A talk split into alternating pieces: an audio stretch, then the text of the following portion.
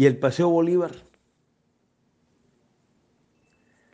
No cabe duda que Barranquilla ha cambiado favorablemente durante estas cuatro últimas administraciones con nuevos desarrollos urbanos, con obras como el Malecón y el Puente Abatible, con nuevas vías como la Avenida del Río, el Corredor Portuario, la prolongación de las carreras 43 y 65 hasta la Circunvalar, la ampliación de la calle 30 y de la Cordialidad, ambas avanzando, y la remodelación de otras como la vía 40 desde la calle 82 hasta las Flores, también con la canalización de la mayoría de sus arroyos, faltando el de la calle 85, con los nuevos escenarios deportivos y los bellos parques, bulevares y glorietas, etc.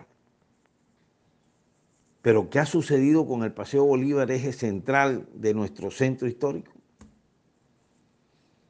Si hacemos un repaso, analizaremos que su remodelación financiada por valorización se inició y terminó en la administración de Guillermo Holmesberg, siendo yo gerente de Dubar, que fue la entidad encargada de su ejecución. Simultáneamente se demolieron tres manzanas y se construyó la Plaza de la Concordia entre las carreras 45 y 46 Jole Herrera.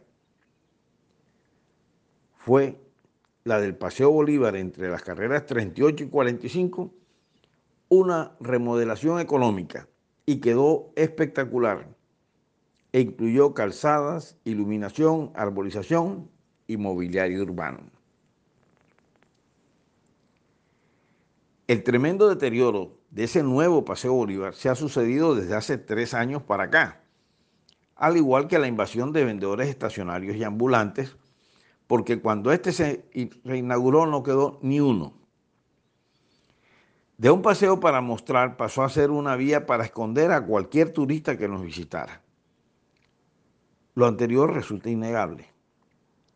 Hoy la alcaldía ha logrado nuevamente reubicar a los vendedores que invadían los andenes y calzadas del Paseo Bolívar. Es un nuevo logro que hay que aplaudir y respaldar.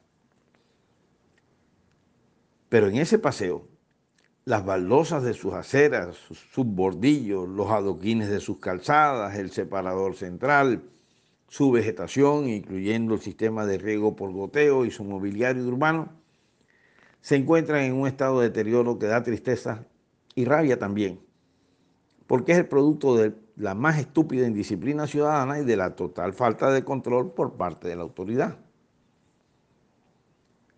Mi propuesta hoy y es la razón de esta columna, es que nuestro alcalde Jaime Pumarejo y su equipo analicen la posibilidad de adelantarle al Paseo Bolívar y a la Plaza de la Concordia un completo mantenimiento desde la carrera 38 hasta la 46, que incluya limpieza total de las baldosas de sus andenes, con reposición de las dañadas, así como los protectores de los árboles de alistonia y de cedro, y podarlos, también los de las palmas washingtonias y reales, iluminándolas con reflectores verdes y blancos como se iluminaron originalmente. Siembra de matas ornamentales en su separador, engalanándolo como los nuevos jardines de los bulevares, y reponga su mobiliario, canecas, bancas, faroles, macetas, etc. Que se organicen y nivelen los adoquines de sus calzadas y se repongan los dañados con seguridad que se requeriría una inversión mínima comparada con las de otros proyectos para un logro enorme, como lo es incorporar la más importante arteria del centro con la Plaza de San Nicolás al cambio de ciudad que estamos viviendo.